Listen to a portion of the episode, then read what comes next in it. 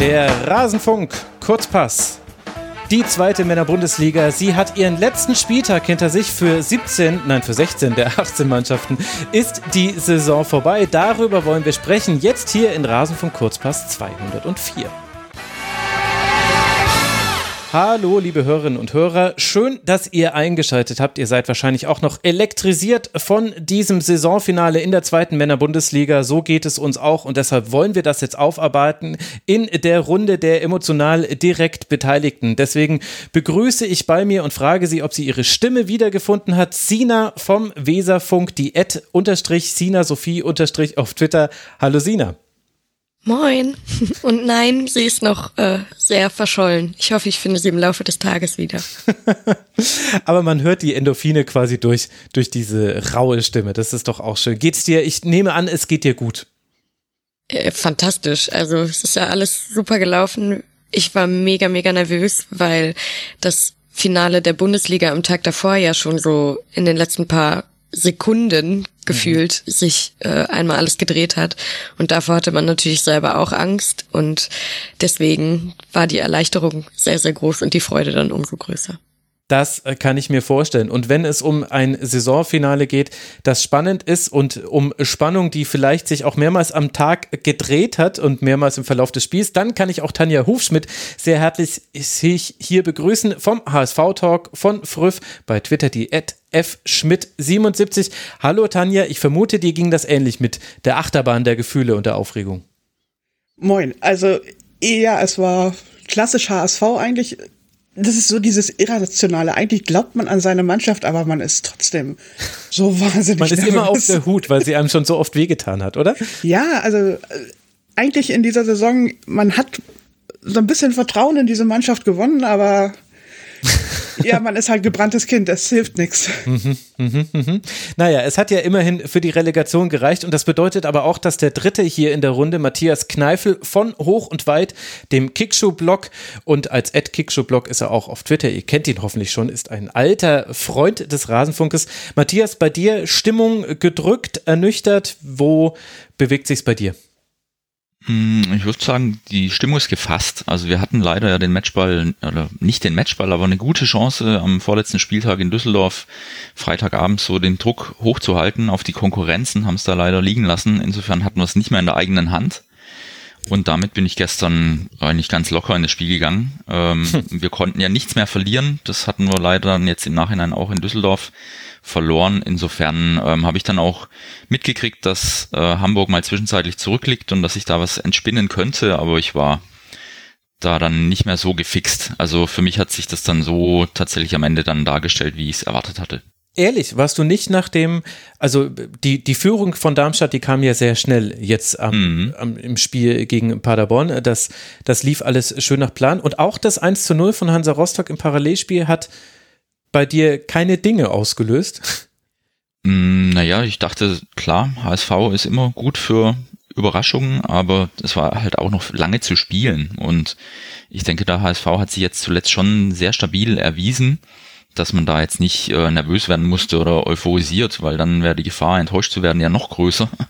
Ähm, insofern habe ich das natürlich mitgekriegt, aber dann hat der HSV ja auch gleich nach der Pause den Ausgleich erzielt. Und dann schien es ja doch in die richtigen Bahnen für den HSV zu gehen.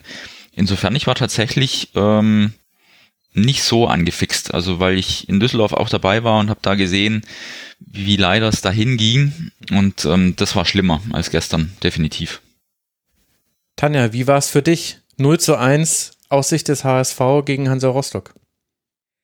Also die erste Halbzeit war wirklich schlimm, weil das war wieder so ein Spiel, wo wir nicht so richtig reingekommen sind und ah, dann weiß man auch, das kann dann auch mal irgendwie in einem Unentschieden enden und das hätte in dem Augenblick nicht mehr gereicht, weil Darmstadt dann plötzlich zur Halbzeit schon 3-0 führte. Also insofern wussten wir natürlich, wir müssen jetzt irgendwie vernünftig aus der Pause kommen und endlich auch mal selber Torchancen generieren und vernünftig in die Zweikämpfe kommen und das haben sie dann auch glücklicherweise geschafft, aber so die erste Halbzeit, das war schon oh. Kannst du denn erklären, warum das so war? Hatte das mit dem forschen Anlaufen von Rostock zu tun, dass die eben, obwohl die Saison für sie tabellarisch gesehen schon beendet war, sehr viel Druck gemacht haben auf den HSV?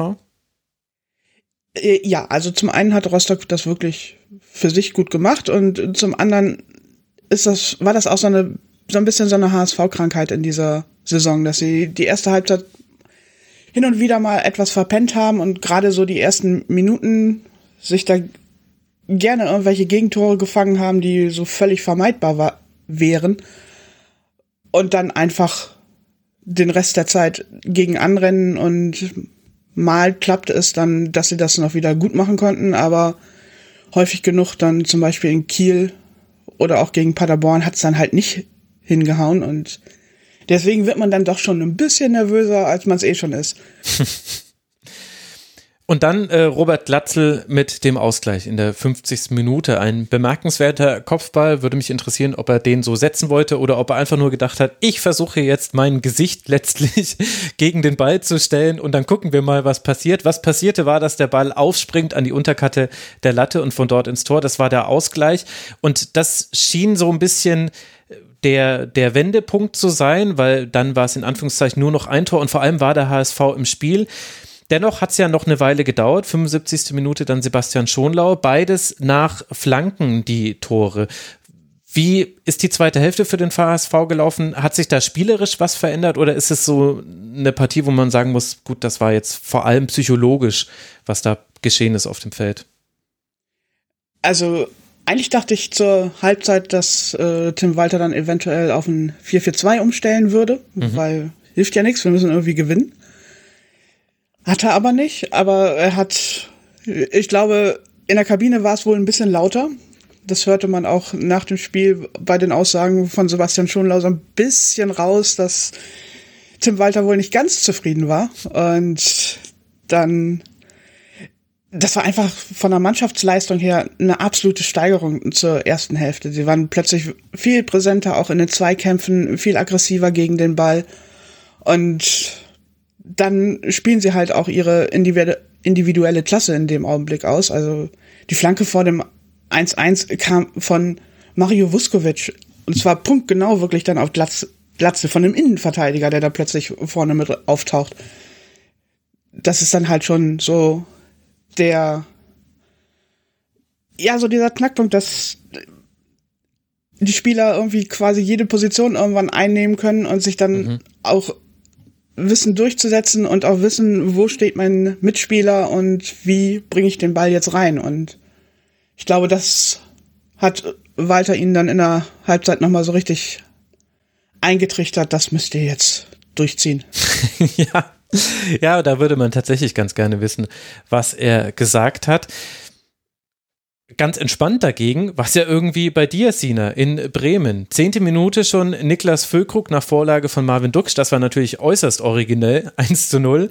Und dann zu Beginn der zweiten Hälfte, ich denke vor allem da dann äh, 51. Minute Marvin Duksch dann äh, seinerseits mit dem Treffer zum 2 zu 0 gegen Jan Regensburg. Lief alles etwas geregelter. War es denn für dich auch so im Erleben dieses Spiels? Überhaupt nicht. also ähm, gerade wenn man das Spiel gegen Kiel noch im Hinterkopf hat, wo wir 2-0 geführt haben und dann noch 3-2 verloren haben, mhm. ähm, war das, glaube ich, die ganze Zeit so, oh Gott, oh Gott, oh Gott. Und Regensburg hat das Spiel ja auch nicht eingestellt. Also da war schon manchmal nach vorne was dabei, gerade auch noch nach dem 1-0.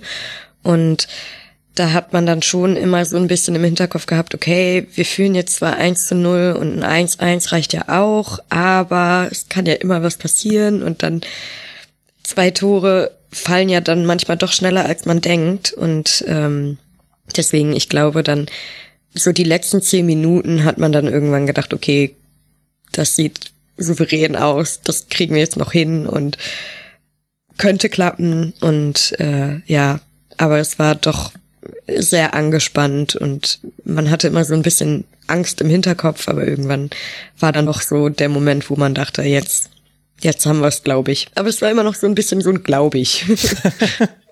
Ich äh, konnte alles äh, das, worüber jetzt wir gerade sprechen, nur in der Konferenz äh, verfolgen, weil ich ja nebenher noch die Schlusskonferenz äh, vorbereiten musste und dann nachts Aufzeichnung hatte. Und da hat man jetzt nicht so viel aus äh, Bremen gesehen. In den Statistiken lese ich aber, den Ball hatte zu 54 Prozent Regensburg. Regensburg hatte auch mehr Schüsse, 16 zu 11 Schüsse am Ende. Sagt denn die Statistik auch was aus über das Spiel? Also war das so, dass Regensburg eher die Kontrolle hatte und vielleicht sogar auch ein bisschen mehr vom Spiel, aber dann nicht die größeren Chancen als Werder oder halt auch einfach keinen Füllkrug und Duxch. Das hilft halt auch einfach sehr, wenn man zwei solche Stürmer hat. Können wir bei Darmstadt gleich auch nochmal drüber reden. Also, wie hat Regensburg mitgehalten in der Partie? Also, ich habe es natürlich nur aus der Kurve gesehen und da ist der Blick meiner Meinung nach eher mal ein bisschen verzerrt, aber ich hatte das Gefühl, dass Werder das eigentlich komplett im Griff hat. Man hat Regensburg spielen lassen und leider auch ab und zu mal zu viel zu Chancen kommen lassen oder zu Torabschlüssen. Da war aber nie was dabei, wo man wirklich dachte, oh, das war jetzt richtig, richtig knapp. Also ich, ich kann mich an eine Rettungstat von Pavlenka tatsächlich erinnern, aber ansonsten hatte man eigentlich so die meiste Zeit das Gefühl, Werder regelt. Ähm, mhm. Und klar, also wie gesagt, Regensburg hat gut mitgespielt, aber man hatte nie das Gefühl, dass wir nicht überlegen sind, so, so doof das auch klingt, aber es hat schon alles funktioniert, wie Ole Werner sich das, glaube ich, vorgestellt hat. Und so, klar, wenn du gegen einen anderen Gegner spielst, als Regensburg, für die es dann wahrscheinlich auch einfach, also es ging ja für sie nichts mehr, aber wenn du dann eben gegen jemanden spielst, der motivierter ist, warum auch immer, oder eben noch ähm, irgendwelche eigenen Chancen verteidigen oder erreichen muss, dann wäre das, glaube ich, anders ausgegangen. Aber so trügt die Statistik, glaube ich, ein bisschen. Mhm. Aber auch das ist der Blick aus der Kurve und aus der äh, Aufstiegsbrille. Äh, ja. ja. ja, gut, dass wir jetzt hier keine nüchterne Analyse betreiben. Das muss auch wirklich am Tag nach so einem Saisonfinale nicht sein. Jetzt habe ich Matthias gerade schon Füllkrug und Duxch angesprochen. Das sind definitiv zwei der Garanten für den Bremer Erfolg. Bei Darmstadt haben wir da eine ganz ähnliche Situation, wo wir auch zwei sehr erfolgreiche Stützen haben, Spitzen haben mit Tietz und mit Pfeiffer wenn du jetzt mal auf dieses Spiel guckst, da hat ja auch Pfeiffer gleich wieder doppelt getroffen, aber auch dann ein bisschen im größeren Rahmen auf diese Saison. Welche Rolle haben die beiden gespielt? Ist es wirklich so, wie es ich jetzt gerade versuche zu framen, dass mit den beiden ein bisschen der Erfolg von Darmstadt zusammenhängt in dieser Saison? Hm, ja, natürlich sind diejenigen, die die Tore schießen, diejenigen, die am meisten auffallen. Ähm, ich denke, wir können da im Laufe der Sendung ein bisschen näher noch auf Darmstadt eingehen. Mhm. Sie waren natürlich ein wichtiger Faktor. Ähm, wenn wir uns erinnern, wir haben äh, vor der Saison Serdar Dursun abgegeben, letztes Jahr 27 Tore.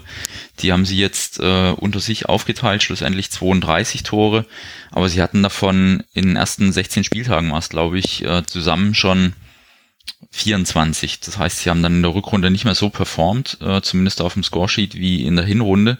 Und da war schon auch äh, gerade Luca Pfeiffer deutlich am Durchhängen, musste dann auch mal raus ähm, und von der Bank kommen. Dafür sprang dann Aaron Seidel in die Bresche, der fünf wichtigere Tore geschossen hat in der Rückrunde, der dann aber leider auch in Endspurt die letzten fünf Spiele nicht mehr mitwirken konnte.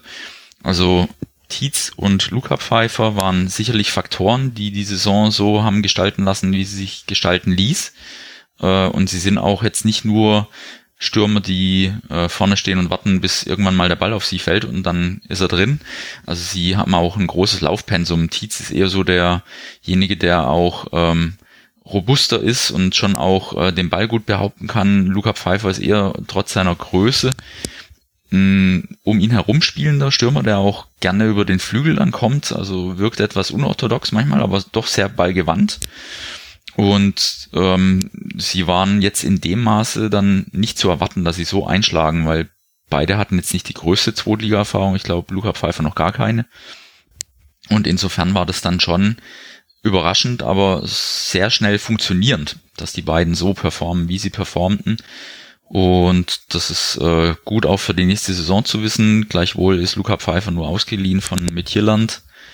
Mal gucken, ob da vielleicht noch eine weitere Laie möglich ist. Mhm. Wäre wünschenswert, weil ich glaube, da haben sich zwei gesucht und gefunden und auch schön, dass Luca Pfeiffer jetzt einfach wieder in die Spur kam gegen Ende der Saison. Ja, Das ist sehr gut nachzuvollziehen. Und während wir bei Werder und Darmstadt ein Zwei-Stürmer-Modell haben, würde ich behaupten, beim HSV ist es ein Ein-Stürmer-Modell mit Robert Glatze, der 22 Tore gemacht hat, damit in der Torjägerliste Rang 2 hinter dem alle überragenden Simon Terodde. Tanja, Führ uns mal noch so durch das Ende dieses Spiel hindurch. Der HSV kann dann durch Sebastian Schonlau das Spiel drehen, das haben wir vorhin schon äh, kurz angesprochen, dann auch noch auf 3 zu 1 erhöhen. Aber der HSV wäre nicht der HSV, wenn es nicht nochmal hinten raus knapp geworden wäre. Lukas Fröde kann relativ unbedrängt, wie ich finde, in der Nachspielzeit treffen und Rostock kommt nochmal auf 2 zu 3 ran. Das Klischee sagt, der HSV vergeigt viele Dinge. Und der HSV ist eben, ja, einfach gesprochen eine Drama Queen. Stimmt denn dieses Klischee überhaupt, wenn man auf dieses Spiel blickt? Ich fand eigentlich, dass sie dann, es war ja der Anschlusstreffer von Rostock, das war ja eigentlich schon in der Nachspielzeit. Es gab mhm. dann noch irgendwie zwei Minuten, waren noch auf der Uhr und das haben sie dann aber auch, hat der HSV dann auch wirklich souverän runtergespielt. Also vergangene Saison oder vor allem die Saison davor noch wäre das noch böse in die Hose gegangen, ganz klar, weil sie sich dann immer sehr haben von einer Hektik anstecken lassen, aber jetzt diese Saison ist es tatsächlich so, dass sie viel ruhiger geworden sind, auch defensiv extrem stabil, weil mhm. wir haben, ich weiß nicht wie, aber aus irgendeinem Grunde haben wir die beste Abwehr der zweiten Liga. Keine und das Ahnung, hat ja das letztlich jetzt konnte. auch die Relegation bedeutet. Das Torverhältnis ja. hat zwischen Darmstadt und HSV entschieden. Ja, und also insofern war mir da gar nicht mehr so bange, dass da jetzt irgendwie noch, ein, noch der Ausgleich fallen könnte oder so. Das haben sie dann einfach locker runtergespielt.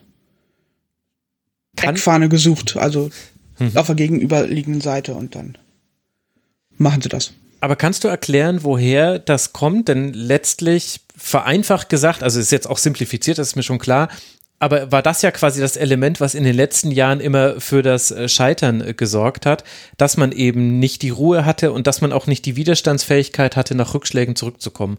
Beides haben wir jetzt in dieser Partie gesehen. Also sowohl das Zurückkommen als auch hinten raus die Ruhe, so sehr das möglich ist in so einer aufgeladenen Stimmung, dieses Spiel dann auch einfach zu ziehen, wie man heutzutage sagt, und diesen Dreier mitzunehmen. Welche Gründe gibt es dafür? Ich könnte jetzt sehr einfach sagen, der Grund heißt Tim Walter. Mhm. Also, das ist das, was einem die Spieler die ganze Zeit erzählen, dass der einfach so viel Selbstvertrauen in diese Mannschaft reinpumpt, dass sie gar nicht anders können, als dann einfach weiterzurennen und versuchen, ihr Spiel zu, durchzuziehen. Mhm. Und genau das machen sie dann auch. Sie konzentrieren sich auf ihre Stärken und alles andere lassen wir mal beiseite und machen einfach. Also der Spruch diese Saison war eigentlich immer, wir müssen bei uns bleiben.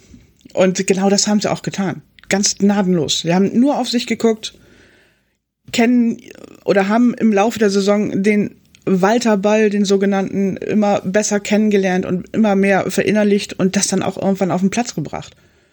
Und zwar mit einer Souveränität, dass sie sich dachten, ja, wir kriegen unser Spiel durch, dann kann hier, kann uns nichts passieren. Mhm. Das ist schon spannend, welche Rolle Trainer in diesem Aufstiegsrennen gespielt haben. Ich meine, Ole Werner und Markus Anfang, das ist ja nochmal eine ganz eigene Geschichte bei Werder, sicherlich auch Lieberknecht bei Darmstadt und bei Schalke haben wir auch eine Trainergeschichte, aber irgendwie anders. aber das haben wir im letzten Schalke-Fokus schon mal ausführlicher besprochen, hier im Rasenfunk Kurzpass. Wenn wir jetzt mal versuchen, das alles zusammenzufassen, Matthias, also Darmstadt punktgleich auf Rang 4 hat äh, damit die Relegation verpasst. Du hast ja deine persönliche Gefühlslage schon vorhin erklärt, dass du da relativ mit wenig Erwartung in diesen letzten Spieltag gegangen bist. Was bedeutet das denn jetzt für den Verein, dass man diese Chance auf den Aufstieg letztlich so knapp verpasst hat? Ja, ähm, Sicherheit für zumindest mal ein paar mehr Einnahmen, als man es jetzt in der zweiten Liga hat. Also wir sind ja derzeit dabei, unser Stadion äh, nach dem Umbau zu vollenden. Die neue Haupttribüne wird dann auch im Laufe der Hinrunde sicherlich zu beziehen sein. Da hätte so ein kleiner Geldregen von den TV-Einnahmen in der Bundesliga sicherlich gut getan. Mhm. Und es war ja auch wirklich ähm, eine sehr starke Leistung. Also wie, ich habe mir mal angeguckt, wie denn so die letzten Viertplatzierten in den vorangegangenen Spielzeiten abgeschnitten hatten. Da wären wir in drei der letzten vier Spielzeiten sogar Zweiter gewesen mit der Punktausbeute in Verbund mit dem guten Torverhältnis. Und ähm, ich glaube, in den letzten 13 Jahren gab es nur drei oder zwei ähm, Viertplatzierte, die besser waren. Also das ist schon auch ein Ausmaß dessen, dass die Lilien es lange verstanden haben, den großen Namen Paroli zu bieten. Und das äh, ist für die Darmstädter immer noch ein ja, sehr hoch anzurechnender Benefit, den sie jetzt in der, oder was heißt Benefit, also eine sehr große Leistungsfähigkeit, die sie in der Saison gezeigt haben. Und leider ist es jetzt so, dass wir 60 Punkte haben, plus 25 vom Torverhältnis, hätten wir gegen HSV und damals nicht 5-0 verloren, sondern nur 1-0 wären wir jetzt ähm, Dritter und nicht Vierter. So einspielen kann in der Hinsicht auch Krass, ja. ein bisschen was äh, wettmachen, aber da haben wir, glaube ich, dem HSV den Gefallen getan nicht schnell genug auf den Spielverlauf zu reagieren und wir wollten mitspielen und dann ging es dahin. Und wir haben leider auch in der Rückrunde die direkten Duelle ähm, verloren. Gegen Schalke hatten wir zu Hause 5-2 verloren. Da hatten wir aber vor dem 1-0-Treffer für uns schon zwei große Chancen. Da hätte es vielleicht, vielleicht, wer weiß, auch so wie gestern gegen Paderborn laufen können, weil das war schon so ein Muster dieser Saison, dass die Lilien versuchen von Anfang an gleich ähm, Druck aufzubauen, schnelles Tor zu machen. Dann äh, mündet es auch in, in sieben Spielen, die man mit mehr als äh, mit drei Toren oder mit mehr gewonnen hat. Also Darmstadt war da schon im Offensivspiel nicht zu verachten und hat dann vielleicht in puncto Ballbesitz nicht die höchsten Werte, aber wenn man führt, dann muss man einfach auch nicht so viel fürs Spiel machen, jetzt der Kontrahent. Und um nochmal auf deine Ausgangsfrage einzugehen, also was macht der vierte Platz mit ein? Ich finde, ähm, leider gibt es keinen Bonus für die nächste Saison, weil das wäre natürlich wirklich super, wenn man mit äh, der Punktausbeute auch ein bisschen was in die neue Saison mit rüber retten könnte, aber es gibt eben keinen Bonus. Man beginnt wieder bei Null und insofern ist es dann leider ein gutes Gefühl vielleicht irgendwann mal für die Spieler, aber doch irgendwie null und nichtig. Ähm, das ist das, was so ein mehr, großer Wermutstropfen ist an, in Anbetracht der aktuellen Situation. Und wenn ich mir was für die Mannschaft wünschen würde, ähm, ich weiß nicht, ob ihr es an den anderen Standorten mitgekriegt habt, aber nach Schlusspfiff war das Bölle wirklich am Brodeln. Also es war ähm, wahrscheinlich doch bei vielen so wie bei mir. Man hat erkannt, die Saison war außergewöhnlich super. Die Mannschaft hat begeistert gespielt, 71 Tore geschossen. Da ging was. Ja, Darmstadt war phasenweise Spektakel. Und das haben die Fans sowas von honoriert. Also ich glaube, ein Viertplatzierter in der Ausgangssituation wurde selten so abgefeiert. Und am liebsten sollten sie das, was sich nach Spielschluss da am Bölle ereignet hat, äh, konservieren und äh, vor dem Auftakt der nächsten Saison wieder rauslassen und aufsaugen, weil das Grundgerüst äh, und die allermeisten bleiben einfach an Bord. Und damit ist ja zumindest schon mal eine Basis da, ähm, die Konstanz, Verlässlichkeit und vielleicht dann auch wieder ein bisschen Erfolg garantiert. Ja, spannender Faktor. Nicht nur dieses 0 zu 5 gegen den HSV, da stand es übrigens schon nach 13 Minuten 0 zu 3, also du weißt es natürlich, Richtig. aber das heißt, das auf 0 zu 1 zu halten, war schwierig. war ja, weil sie dann einfach auch, ähm, ähnlich wie in Düsseldorf, nicht so recht wussten, was hier gerade ähm, also falsch läuft. Mhm. Und dann, ähm, also Darmstadt ist einfach nicht mehr dieser hoch und weit ähm, Fußball klar, packen sie den auch aus, aber ähm, es ist nicht das Mittel der Wahl, das erste. Und sie wollten dann, glaube ich, zu sehr ähm, mitspielen. Und das geht nicht gut. Und in Düsseldorf waren sie einfach neben sich und haben erst nach der Halbzeit dann die richtigen Schlüsse gezogen oder in der Halbzeit. Und das hat mich in Düsseldorf dann auch wiederum positiv gestimmt, dass sie in der ersten Halbzeit kein Land gesehen haben und dann umstellen auf drei auf fünfer Kette, drei Spielerwechsel vornehmen und plötzlich läuft das Spiel in die völlig richtigen Bahnen. Und da hätte auch ein Unschieden bei rumkommen können, was uns dann auch weitergeholfen hätte. Ähm, ging dann nicht auf, aber das zeigt mir auch, dass der Trainer imstande ist, äh, das Spiel richtig zu lesen, dann auch die richtigen Maßgaben mit auf den Weg zu geben und die Mannschaft dann auch das Richtige ähm, macht. Mhm. Also insofern ähm, lässt es für die nächste Saison hoffen. Mhm. Und gleichzeitig haben wir jetzt am letzten Spieltag gesehen, welche Kraft dieses Stadion, wenn es voll sein darf, entfalten kann. Das haben wir, Sina, auch in Bremen gesehen. Die Stimmung war ja fantastisch schon vor dem Spiel. Immer, das ist immer so eine Mixtur aus, man freut sich über die Begeisterung, gleichzeitig denkt man sich, ja, ja, hoffentlich ist das jetzt nicht das, was die Mannschaft völlig drüber aus dem Konzept schießt. Andererseits hat man das bei Werder jetzt ja schon häufiger gesehen, auch schon im Abstiegskampf aus der ersten Liga, dass dann doch die Fans Fans da eine wichtige Rolle spielen. Auch wenn man jetzt in der Heimtabelle auf Platz 6 liegt, auswärts war man noch ein bisschen erfolgreich, da ist aber der Unterschied drei Punkte, also das ist alles sehr, sehr eng. Welche Rolle hat denn deiner Meinung nach das Stadion und die Fans gespielt, um diesen Schwung, den Ole Werner ja noch so ein bisschen in Abwesenheit von Teilen der Fans aufgebaut hat, mit Ergebnissen, den dann auch in der Rückrunde durch die restlichen Spiele zu tragen?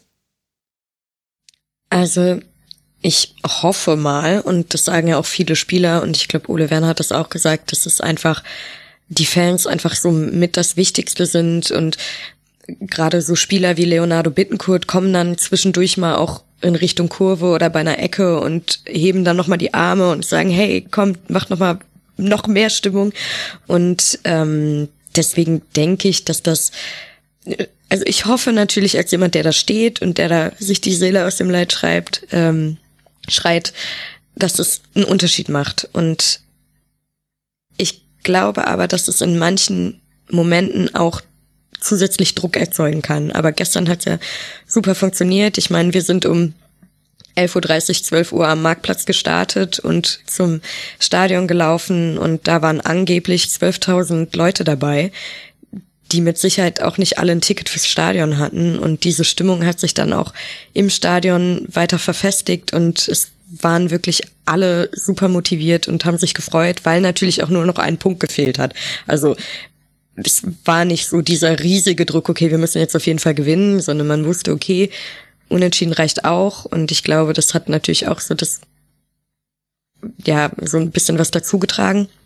Aber gestern die Stimmung, das war schon einzigartig und natürlich auch dann am Ende mit Platzsturm und da haben Leute das eine Tor kaputt gemacht und mitgenommen. Das ist irgendwie der Trend aktuell. Diese ja, also ich, ich, ich komme ja aus Düsseldorf und war damals beim Relegationsspiel von Fortuna gegen die Hertha. Mhm. Als die Leute zu früh auf den Platz gelaufen sind und es da diesen Skandal gab mit, die Hertha-Spieler hätten Todesangst gehabt und äh, also ich habe schon mal einen Platzsturm miterlebt, der halt ein bisschen nach hinten losgegangen ist. Und ähm, Deswegen bin ich da so ein bisschen vorsichtig. Also da hängt, ne, da gibt's eine Untersuchung, das wird, kostet ja, glaube ich, auch Geld wegen Sicherheitsperspektiven. Mhm. Und da sind Banden umgefallen, da wurden Dinge kaputt gemacht und mitgenommen und 20 ja, Verletzte gab's äh, laut Polizeiangaben, das kommt auch noch mit dazu. Ja, genau. Also man weiß ja jetzt nicht, was die haben. Also mhm. die Sonne hat geknallt. Also vielleicht ist da auch ein Sonnenstich dabei, weiß man nicht. Aber da, ne, man muss halt immer aufpassen und es wurde auch ständig durchgesagt, so achtet auf eure Mitmenschen, es gibt schon Verletzte und äh, deswegen, aber die Emotionen dann so frei zu lassen und auf den Platz zu rennen, das ist auch irgendwie was eigenes. Also ich habe mich zurückgehalten und habe mich dann irgendwie eine halbe Stunde später einmal auf den Rasen gesetzt und ein Foto gemacht und das hat mir dann persönlich gereicht. Also ich musste nicht so sofort dahin rennen, aber wenn die Leute das unbedingt machen wollen, auch ja auf Schalke. So, ich habe noch kein Foto von jemandem gesehen, der sich die Hose runtergezogen hat. Das gefällt mir schon mal gut. Ähm, also in jetzt Bremen, in Bremen meinst du, ja. Genau, auf, auf Schalke war es ja anders und mhm. das hat mich, glaube ich, auch nachträglich verstört. Ähm, das gab es in Bremen, glaube ich, noch nicht. Und mhm. äh, ja, also es ist natürlich wirklich nach so einer Saison mit Auf und Abs und dann hast du es geschafft und man hat natürlich immer das Gefühl, nein, wir gehören in die erste Liga und dann tut es natürlich auch irgendwie gut, wenn man dann einmal irgendwie das alles rauslassen kann. Das kann ja sowieso jeder nachvollziehen, genauso wie die Feiern danach in der Stadt. Was ich dagegen bemerkenswert fand, war, was ich von Ömer Toprak gelesen habe, der auch äh, nach dem Spiel erstmal für sich sein wollte und der ein eher nachdenkliches Interview gegeben hat, wie ich fand. Also ich habe es jetzt nur in online gelesen auf kicker.de. Ich habe nicht die Aussagen selber aus seinem Mund gehört, aber er hat gesagt, dass er sich richtig geschämt hat dafür, dass man abgestiegen sei im Jahr zuvor. Und er hat auch sehr offen angesprochen, dass man in diesem diesem Jahr so golden jetzt der der Abschluss dieser Saison war. Es war nicht alles Gold, was geglänzt hat bei Werder und man habe zwischendurch auch richtig schlecht gespielt. Ich glaube, er hat sogar gesagt, scheiße und peinlich war, glaube ich, seine Formulierung. Ich fand das bemerkenswert, weil sowas liest man sehr selten, vor allem in solchen Momenten. Also da muss man ja schon wirklich eine ganz eigene Persönlichkeitsstruktur haben, selbst in diesem Moment der größten Euphorie noch diese Reflexion an den Tag zu legen. Glaubst du, das steht stellvertretend für mehr als nur Ömer Toprak? Wie wertest du seine Aussagen? Verrät uns das vielleicht auch ein bisschen was über die Gesamtsituation von Werder, jetzt mal jenseits davon, dass man es tatsächlich geschafft hat, jetzt wieder zurückzukehren in die erste Liga. Aber äh, der Moment ist ja Teil einer größeren Geschichte, die jetzt mehrere Jahre Abstiegskampf in der ersten Liga waren, jetzt der Wiederaufstieg und es wird ja dann auch weitergehen.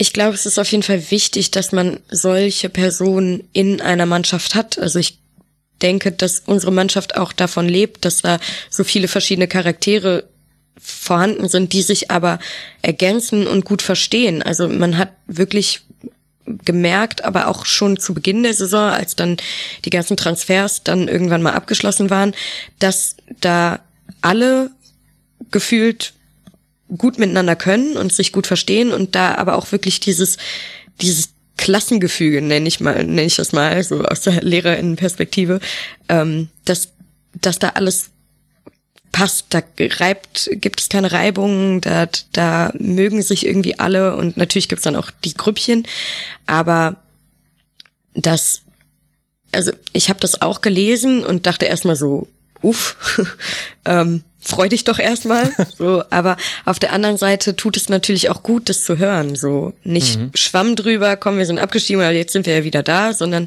dass da sich wirklich, also auch das, dass es sich da wirklich geschämt hat. Manchmal weiß man ja einfach nicht, wie sehr die Spieler mit dem Verein verbunden sind und wie, ob das jetzt wirklich stimmt, was da gesagt wird. Und das fand ich dann wirklich beeindruckend, dass er das dann auch einfach direkt nach dem Spiel dann auch so in die zu JournalistInnen gesagt hat und dazu steht und das fand ich sehr beeindruckend. Und du hast natürlich die anderen, die dann da erstmal den Trainer bei der Pressekonferenz mit Bier überschütten und das ist aber genauso wichtig, glaube ich. Mhm. Und deswegen, also, dass er da wirklich so dran ge oder dran zu knabbern hatte, dass er mit Werder abgestiegen ist, das finde ich eigentlich wirklich beeindruckend und er hat mich erstmal in dem Moment so denken lassen, oh, Ömer, bitte bleib, geh nicht weg.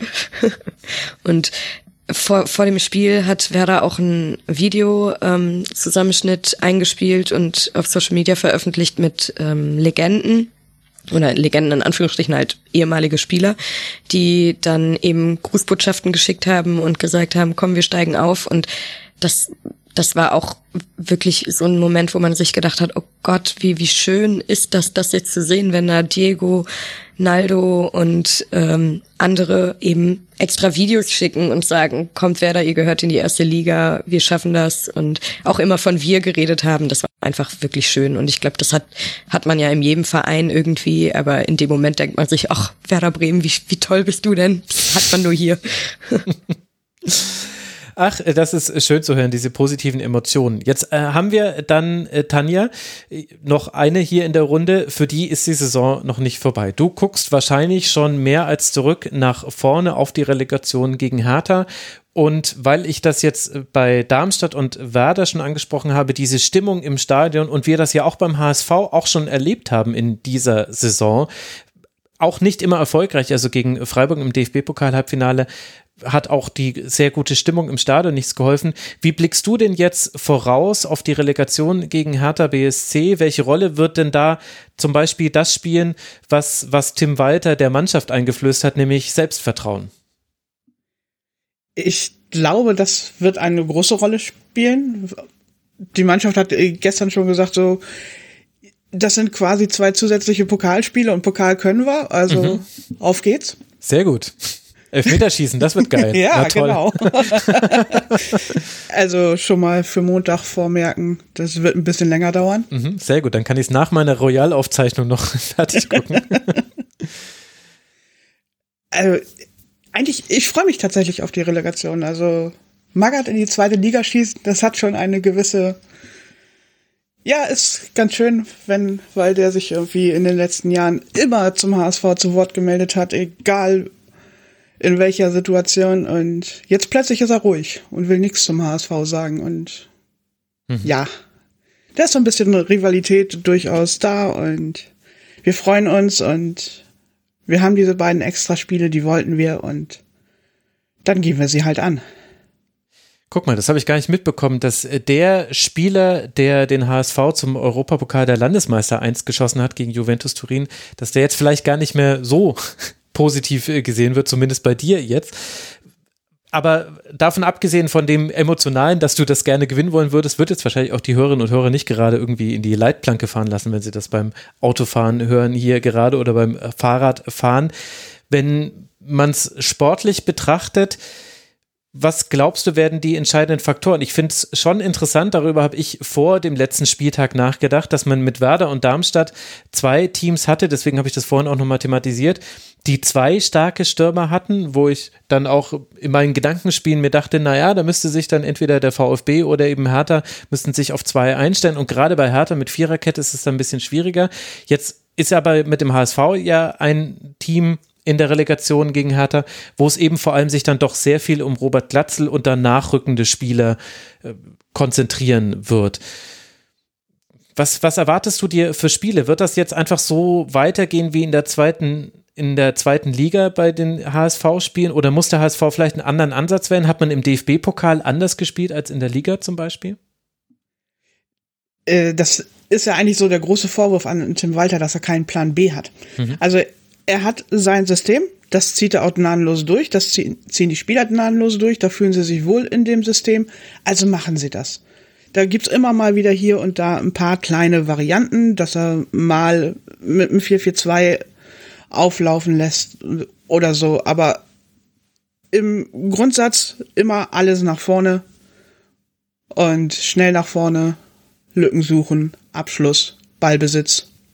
Mhm darauf läuft es hinaus. Und also ich möchte auch widersprechen, dass wir keine zwei äh, da vorne drin haben, weil sowohl Robert Glatzel als auch Sonny Kittel haben 26 Scorerpunkte diese Saison geholt. Ja, ich wusste Kittel bei Sonny Kittel nicht, ob ich das zählen kann. Wann? Ich weiß, aber da bin ich auch nicht tief genug drin. Wie viele davon waren denn Standards von seinen neuen Toren, die er gemacht hat? Äh Gute weil, Frage. Weil in meinem Kopf konnte ich mich an zwei, drei erinnern und dann dachte ich mir, naja, sechs aus dem Spiel heraus, deswegen habe ich diese Unterscheidung gemacht. Aber du würdest sagen, äh, Kittel ist quasi die, die heimliche Nummer zwei.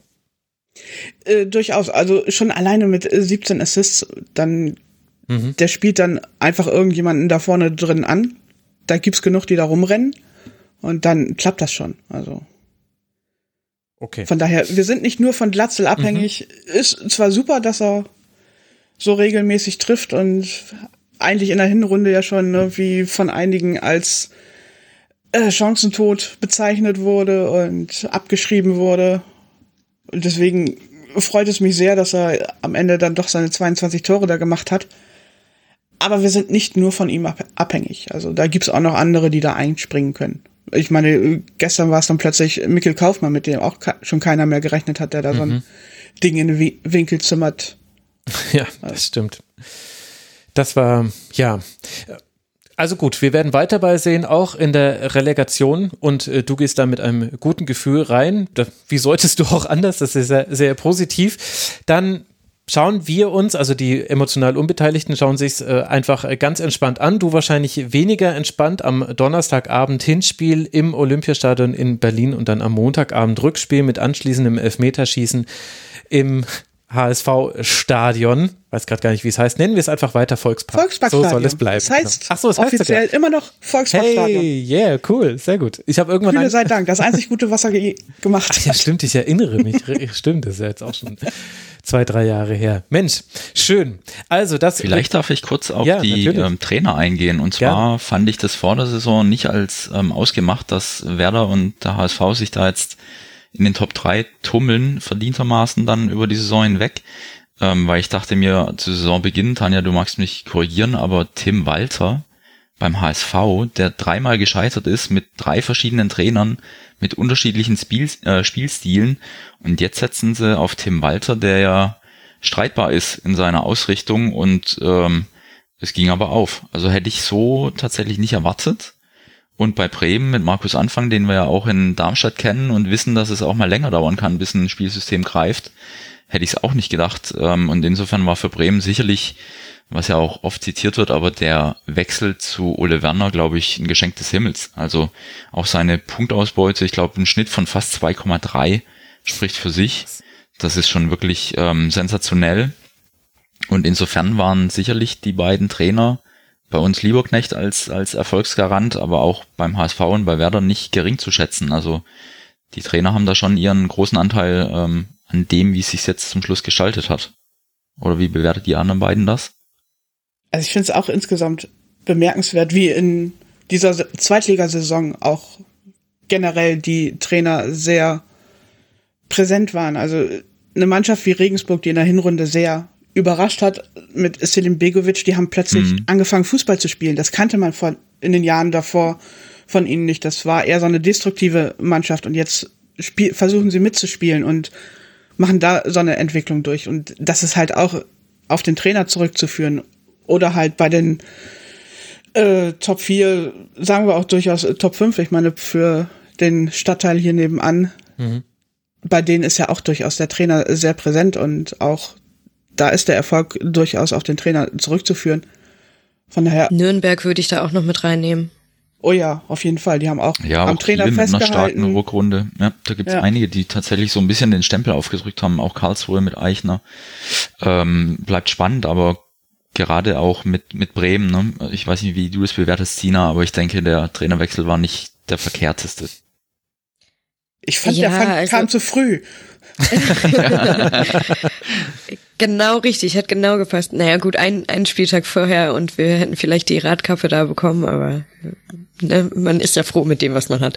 Ähm, nee, also als Rheinländerin habe ich mich natürlich erstmal gefreut, da kommt ein Kölner und ähm, im Endeffekt hat sich dann herausgestellt, ja, nee, passt nicht.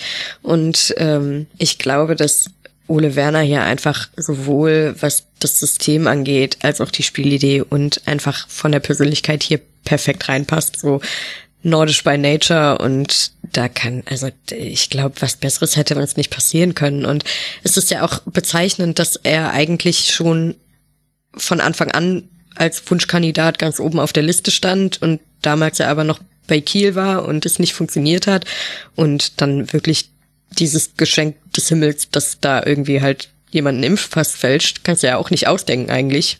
Ähm, das ist dann halt das einfach. Geht perfekt. auch tatsächlich nur im Kontext mit Markus anfangen, dass man diesen Satz sagen kann. Äh, ein Geschenk des ja. Himmels, dass hier uns ein Impfpass fällt. Also, aber wir, also, wir haben dich verstanden. Wirklich, ja. ich, ich habe mich da, habe mich da natürlich wirklich viel drüber aufgeregt, auch als er dann damals äh, vor einigen Wochen, Monaten im Sportstudio war und darüber nochmal geredet hat, da habe ich auch im Weserfunk dann nochmal ein bisschen über ihn, oder nicht über ihn, aber über diese ganze Aktion hergezogen und habe da eben eine Meinung zu und die ist eben nicht gut, aber so die Konsequenz daraus, dass wir jetzt Ole Werner haben, dass wir aufgestiegen sind und ich, natürlich, er hat auch Grundlagen gelegt. Also ich glaube nicht, dass er hier alles komplett falsch gemacht hat, was das Trainerische angeht. Ähm, aber ich glaub, glaube nicht, dass wir es mit Markus Anfang tatsächlich geschafft haben, so eng wie es da oben jetzt auch war. Hätte es Darmstadt 98 mit Markus Anfang geschafft, ist die interessante Frage. Vielleicht, man weiß es nicht. ja, ich habe ihn durchaus als ein bisschen ähm, beratungsresistent empfunden. Also er hat seinen Stil, der ja offensiv ausgerichtet ist, durchgezogen, bis es gar nicht mehr anders ging. Und dann hat er auf Doppelsechs umgestellt und das Spielsystem spielen lassen, das die Mannschaft kannte. Und ab da lief es wie geschmiert, aber da musste er schon deutlich angezählt werden, weil da standen wir mehr oder minder über dem Strich äh, unten allerdings. Und ähm, man hat ihm jetzt nicht sonderlich viel Tränen nachgeweint, was aber vielleicht auch an der Corona- und Geisterspielsituation lag, weil wir ihn nicht wirklich haben kennenlernen können. Mhm. Aber er wirkte doch auch eher so ein bisschen als jemand, der einen klaren Karriereplan hat, der irgendwann in der ersten Liga ankommen will. Ist legitim, aber wenn man ihn jetzt ähm, Lieberknecht gegenüberstellt, dann spricht Lieberknecht sehr viel mehr die Sprache der Fans und ist was fürs Herz und versteht auch, wie so ein Verein tickt. Und ich glaube, das war Markus Anfang hier in Darmstadt nicht so gegeben.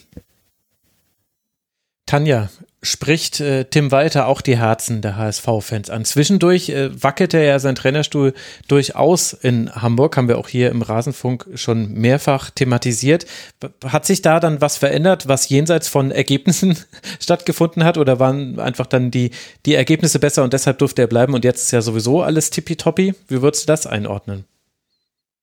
Also man weiß es nicht so genau, ne? Also diese Diskussion, die dann jetzt in den letzten Wochen dann aufkam, so von wegen auch, dass der Aufsichtsrat irgendwie da Tim Walter loswerden möchte und irgendwann das Argument durchgestochen wurde, dass ein Aufstieg mit Tim Walter ja viel zu teuer wäre, was ich auch noch völlig weird finde, weil man dann ja viel Geld in die Mannschaft investieren müsste und das Geld hat man nicht und fand ich einen sehr merkwürdigen okay. Argumentationsstrang. Mhm äh, ich meine, ich habe in den vergangenen Jahren mein Herz sehr an HSV-Trainer gehängt. Also Daniel Thune war fantastisch. Mhm. Das merken jetzt die Düsseldorfer gerade. Bei Tim Walter bin ich immer noch einfach. Er ist da, sein Fußball ist sehr attraktiv, ohne Zweifel. Die Spieler, die folgen ihm. Es ist eine junge Mannschaft. Man sieht tatsächlich eben diese viel proklamierte, diese viel proklamierte Entwicklung, die sieht man tatsächlich. Und damit bin ich glücklich. Wir spielen wirklich guten Fußball. Da sind Jungs dabei. Das macht richtig Laune, die zu sehen und zu sehen, wie sie dann an den Aufgaben wachsen. Und mehr will ich gar nicht. Da ist es mir dann auch egal, wer der Trainer ist. Aber dann lass doch gleich bei Daniel Thune bleiben, weil der gehört ja auch zu diesen Trainergeschichten dieser Zweitligasaison mit dazu. Er übernimmt bei Fortuna Düsseldorf, gewinnt sein erstes Spiel gegen Schalke 04 und das war der Beginn einer äh, Serie von zwölf Spielen ohne Niederlage. Erst jetzt am allerletzten Spieltag beim FC St. Pauli hat Tune mit Düsseldorf zum ersten Mal verloren. Nachdem du ihn ja schon mal beim HSV beobachten konntest, was zeichnet ihn als Trainer denn aus und gehört er für dich dann mit auch zu denjenigen, die hier äh, quasi aufs Podest der wichtigen Trainer dieser Saison gehoben werden müssen? Daniel Thune ist, also zum einen ist er sehr menschlich, sehr empathisch, auch sehr intelligent in seiner Art und Weise. Mhm. Das macht ihn so sympathisch. Und so vom Spielerischen ist er sehr flexibel. Also er guckt viel auf den Gegner und versucht da dann seine Mannschaft entsprechend anzupassen. Beim HSV war es dann zwischendurch einfach zu viel Anpassung, die er versucht hat und irgendjemand kam da nicht mehr hinterher und die Mannschaft fing an, so ein bisschen den Glauben an den Trainer zu verlieren und dann war es eigentlich auch schon vorbei. Mhm. Aber wenn er eine Mannschaft einmal gepackt hat und die mitziehen, dann ist er ein fantastischer Trainer. Also der auch dann wirklich viel Ideen hat und für den Fußball lebt und jedes einzelne Detail, auch jede Stellschraube irgendwie mal versucht dran rumzudrehen und macht dann auch Spaß, ihm seinen Mannschaften zuzugucken. Also wir haben auch vergangene Saison mit ihm haben wir viele, viele Tore geschossen. Von daher, das macht schon Spaß. Ich wäre als Düsseldorfer durchaus zufrieden und glücklich mit ihm. Ja, also wenn man sich anguckt, in welcher Situation er übernommen hat, dann ist das definitiv so. Und wenn du nicht gerade Darmstadt 98 bist und am 33. Spieltag zu Düsseldorf fahren musst, dann, dann macht das mhm. richtig Spaß, Tune da zu sehen. Aber in dem Spiel, Matthias, hat man ja auch gesehen, wie passgenau Düsseldorf die Schwächen von Darmstadt bespielt hat, fand ich. Ja, ich finde auch, dass, ähm, also wir kamen ja, wir erinnern uns mit einem 6 zu 0 Rückenwind gegen Aue und davor auch einem Sieg auf St. Pauli. Da schien sich doch wieder viel in die richtige Richtung zu entwickeln. Und dann hatte ich den Eindruck, weil ich es ja im Stadion miterleben durfte, Schrägstrich musste, dass Düsseldorf, glaube ich, sehr viel besser eingestellt in das Spiel ging. Also sie wussten, wie sie die Räume äh, suchen und finden, wie die Passkombinationen zu laufen haben. Gerade auch über unsere linke Defensivseite. Das sah sehr, sehr ähm, gewollt und ausgeguckt aus und wir mussten erstmal uns schütteln. Also die Mannschaft war, glaube ich, auch dann doch ein bisschen überfordert mit der Situation, dass sie jetzt was verlieren konnten plötzlich, äh, je näher das Saisonende rückte. Und Düsseldorf hatte seinerseits den Rückenwind und hat ihn eindrucksvoll ausgespielt in der ersten Halbzeit. dennoch in der zweiten Halbzeit äh, hat dann sich das Blatt gewendet und das machte mich dann doch wieder ein bisschen zuversichtlich, dass hier ähm, einfach auch die richtigen Schlüsse gezogen werden und die dann auch in ein besseres Spiel münden und nicht nur in Schadensbegrenzung ähm, oder ähnlichem. Aber Düsseldorf ist auf jeden Fall in der Form ein Kandidat, der nächste Saison auch oben anklopft. Wer weiß, wie es dem HSV in der Relegation geht. Und wenn es härter wird, dann werden die auch nicht in der zweiten Liga sich gemütlich einrichten wollen. Mhm. Kiel hat einen guten Lauf jetzt in der Rückrunde äh, mitgenommen. Also ich denke, da gibt's diverse Teams, die wieder in Frage kommen, äh, ein Wörtchen im Aufstiegskampf mitzureden. So ein richtig großer Player außer dem Relegationsverlierer ist er dann erstmal nicht da, der jetzt so eine gewisse Erbpacht mitbringt für die Bundesliga. Da können wir vielleicht auch abschließend nochmal drauf eingehen. Da habe ich so ein paar Gedanken zu dem Thema. Ähm, aber es wird auf jeden Fall wieder eine unterhaltsame und spannende Saison. Gehe ich davon aus, ja. Und was vielleicht auch noch dazu gehört, äh, so als Randaspekt, ähm, zur Halbserie stand ja Sandhausen sehr weit unten drin, eigentlich genau. äh, mhm. punktgleich mit ähm, Aue, meine ich.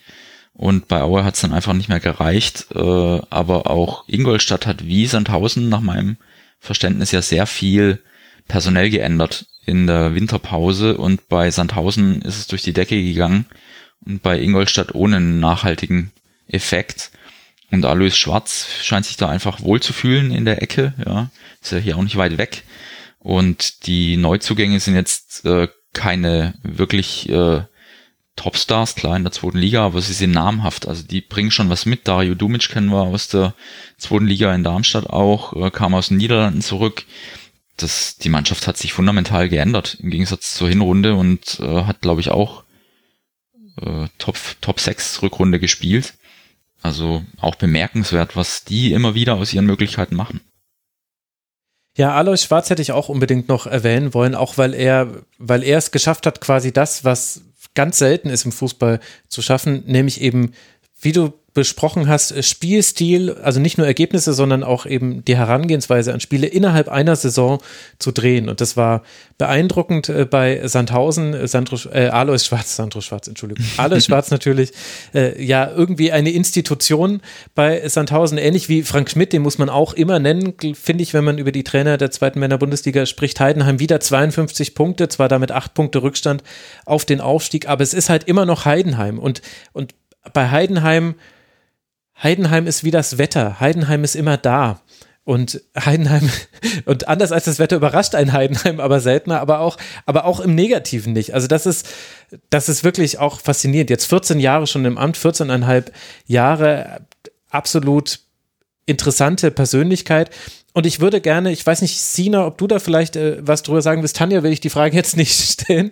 Äh, Timo Schulz, denke ich, müssen wir schon auch noch kurz ansprechen. Der FC St. Pauli ist ja derjenige, der aus diesem Aufstiegsrennen rausgefallen ist, der so lange auch vorne mit auf den vordersten Plätzen stand. Es sah lange Zeit nach Aufstieg aus und jetzt am Ende ist ja, im Endeffekt ist es ja ein langweiliges Ergebnis in dem Sinne, dass die Absteiger wieder aufgestiegen sind. Wenn man das vor der Saison tippt, dann gähnen alle so ein bisschen. Aber Teil dieser Geschichte, dieser vermeintlich langweiligen Geschichte ist ja, dass St. Pauli es nicht geschafft hat, aufzusteigen.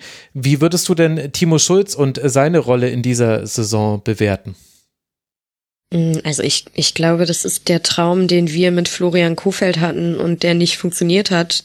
Hm. Einen Trainer aus dem Verein, der da seit Jahrzehnten integriert ist, der den Verein wirklich lebt und äh, atmet gefühlt.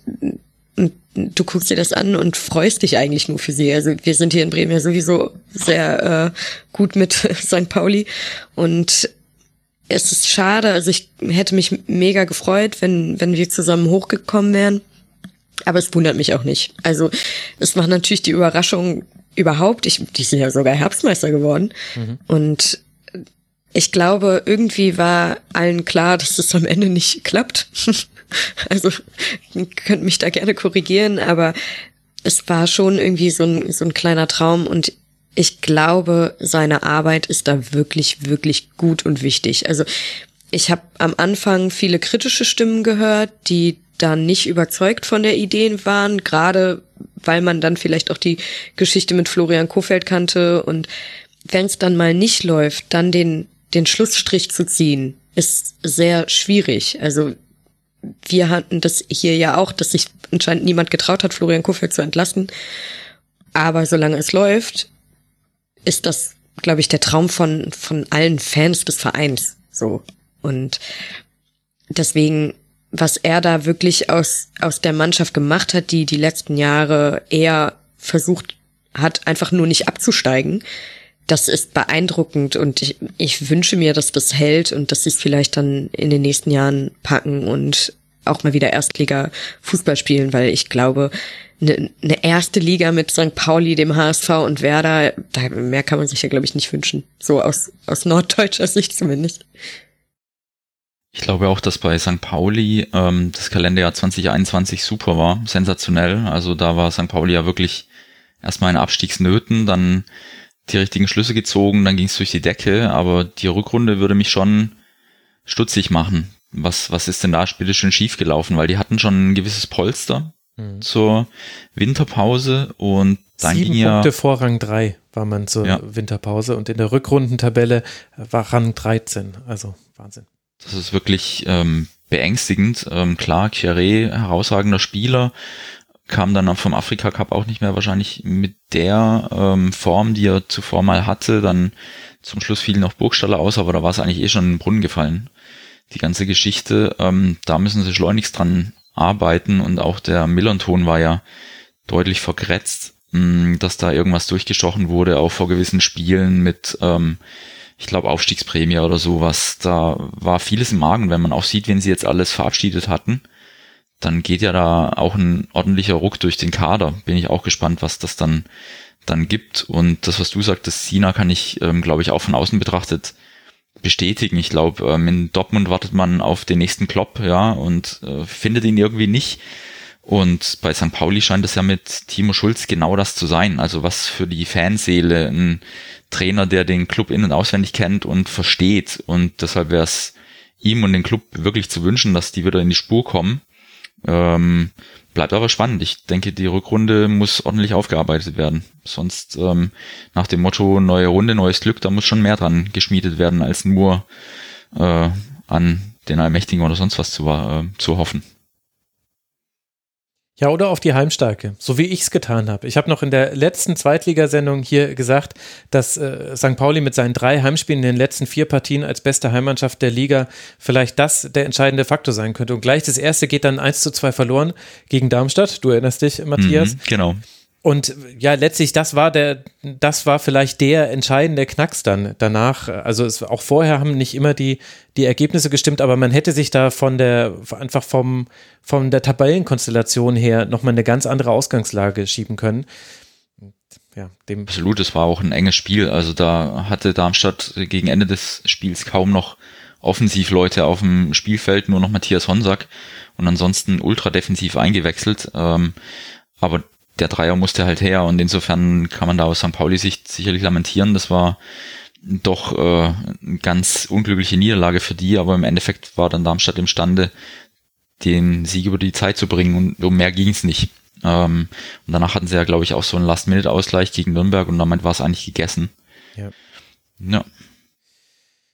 Das waren die Trainer, also nicht alle Trainer, aber äh, doch einige Namen, über die es wert war, ein paar Worte zu verlieren. Das sagt, glaube ich, auch schon einiges darüber aus, wie diese Saison verlaufen ist. Tanja, wenn wir jetzt mal so das größere Bild aufmachen, was war das für dich für eine Zweitligasaison mit Schalke und Werder als Absteiger? Schalke mit Simon Terodde und Mike Büskens und allem anderen hat jetzt auch den Wiederaufstieg ja auch geschafft. Über die haben wir sehr wenig geredet, obwohl sie ja auch dieser Saison ihren Stempel aufgedrückt haben. Wenn du dich da in fünf geschrieben, Entschuldigung Max, ähm, mit Terodde ist es eigentlich eine Art Wettbewerbsverzerrung in dieser zweiten Liga, weil die ähm, ja doch sehr ausgeglichen ist. Und immer wenn ein Team glaubte, jetzt hat sie das Momentum, dann konnte man fast davon ausgehen, am nächsten Wochenende gibt es einen Rückschlag. Und mit Simon Terodde mit 30 Toren, also das ist schon wirklich ein gerade im Saisonendspurt auch wichtiger, wichtiger Faktor gewesen. Nimm mal die 30 Tore weg oder mach aus 30 nur 15, dann hätte Schalke da ordentlich zu knabbern gehabt, irgendwie im Aufstiegsrennen ähm, Schritt zu halten.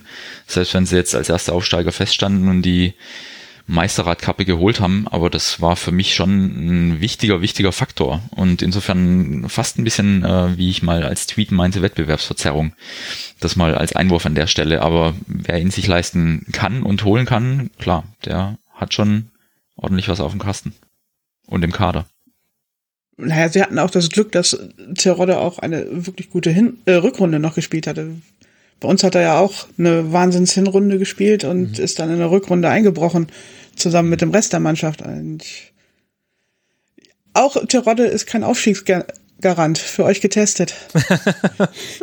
ja, aber vielleicht, wenn wir darüber reden, wie die Ligen spannender werden, vielleicht wäre das die Lösung. Wir machen Simon Terodde in der zweiten Liga und Robert Lewandowski in der ersten Liga zum Wanderpokal und immer der Verein, der es knapp verpasst hat, der kriegt ihn in der nächsten Saison und dann hat man damit wieder Spannung garantiert. Das könnte es doch gewesen sein.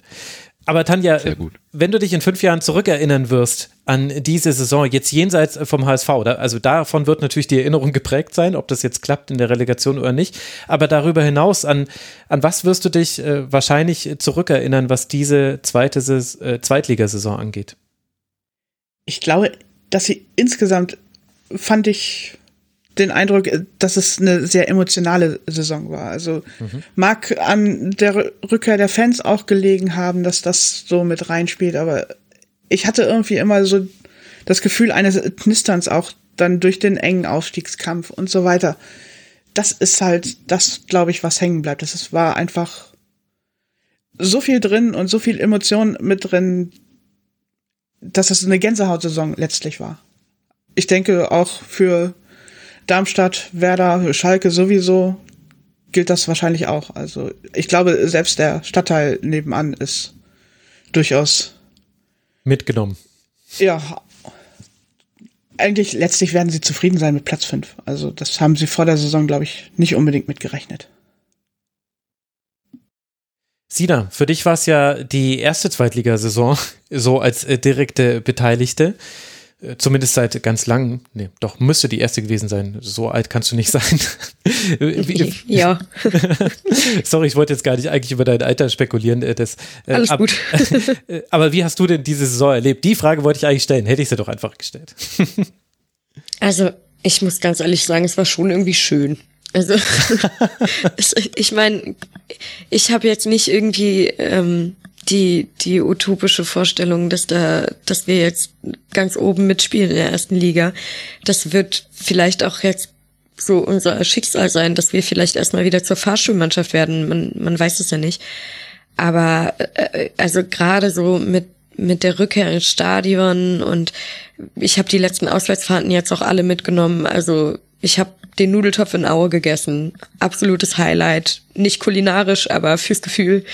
Ähm, Schalke war schön, gut, das haben wir in der ersten Liga auch häufig gehabt, ähm, aber ich war vorher auch noch nie auf St. Pauli, also das war auch, war auch echt cool und so, natürlich, man konnte nicht alles mitnehmen, aber äh, auch einfach mal wieder gewinnen und dieses Gefühl und auch irgendwie von Bedeutung zu sein in der Liga und nicht irgendwo unten oder im Mittelfeld rumzudümpeln, das war, war schon echt, echt ganz nett. Und man muss auch ehrlich sagen, diese Saison war die zweite Liga einfach interessanter.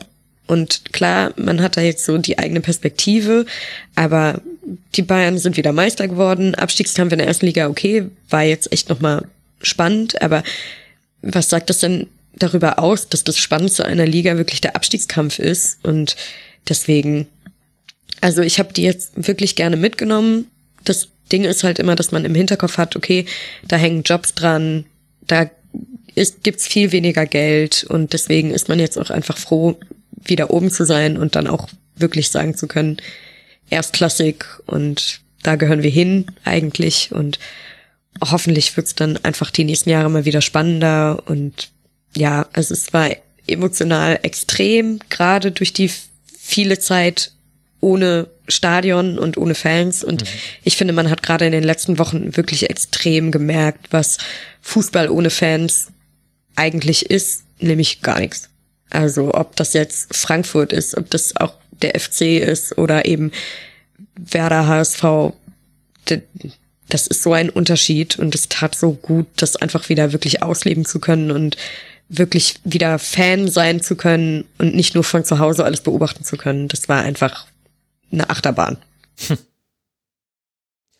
Ja, und wer weiß, also letzter Aufstieg war ja 1980, 81, damals mit dem neuen Trainer Otto Rehagel. Und der sollte ja dann doch noch eine ganz gute Karriere bei Werder machen. Vielleicht kann ja Ole Warner da eine kleine Parallele ziehen. Wie schön ich da jetzt gerade Druck aufgebaut habe. Mir fällt es immerhin selbst noch auf. Und äh, darüber hinaus, ähm, was wird bei dir hängen bleiben, Matthias? Bei, für Darmstadt war es jetzt die fünfte Zweitligasaison in Folge, wenn mhm. ich mich richtig ja, erinnere. Das korrekt. heißt, du bist, du bist der Zweitliga-Veteran. Da musst du uns ja eigentlich erzählen, was war denn anders in dieser Saison? Diese ganzen jungen Neuen, die da reingekommen sind und äh, für Wirbel gesorgt haben. So haben sie dich genervt? Ähm, ja, ich fand es zu Beginn der Saison ein bisschen nervig, weil es wird ja schon seit Jahrzehnten äh, von der besten Saison äh, oder besten Zweitligasaison aller Zeiten gesprochen. Mhm. Dieses Jahr konnte man das Label wohl mit einiger Berechtigung aufkleben. Gleichwohl wurde dann von den üblichen Verdächtigen gesprochen. Ne? Also die drei, die jetzt vorne sind, wurden genannt. Dann musste man schon ein bisschen suchen, vielleicht noch mit Abstrichen Nürnberg oder Düsseldorf oder St. Pauli. Aber die Zweitliga-Clubs, die die zweite Liga ausmachen, die wurden gar nicht genannt. Ne? Also KSC oder auch wir. Und wie du sagst, wir spielen jetzt zum fünften Mal in Folge in der zweiten Liga, davor zwei Erstligaspielzeiten, davor der Durchmarsch, also auch eine Zweitligaspielzeit. Wir gehören eigentlich seit acht Jahren, wenn man so will. Waren wir zweimal Zehnter der zweiten Liga, ansonsten immer zu den Top 25 Clubs, aber Darmstadt taucht irgendwie gar nicht auf in, in der allgemeinen Erzählung. Dabei sind wir auch in der ewigen Tabelle der zweiten Liga mittlerweile siebter. Also das ist schon krass so gewesen, dass wir in der heißen Phase des kommerziellen Fußballs leider abgehängt waren. Also da waren wir Dritt- und Viertligist und deshalb sind wir gerade auch bei den jungen Fans wahrscheinlich einfach nicht präsent oder irgendwie so ein Underdog. Aber ich denke, wir haben das Label Zweitligist nicht zu Unrecht und äh, beweisen das Spielzeit für Spielzeit. Äh, wenn man betrachtet, wo wir vor zehn Jahren standen, dann ist es schon, oder vor 15 und 20, erst recht bemerkenswert.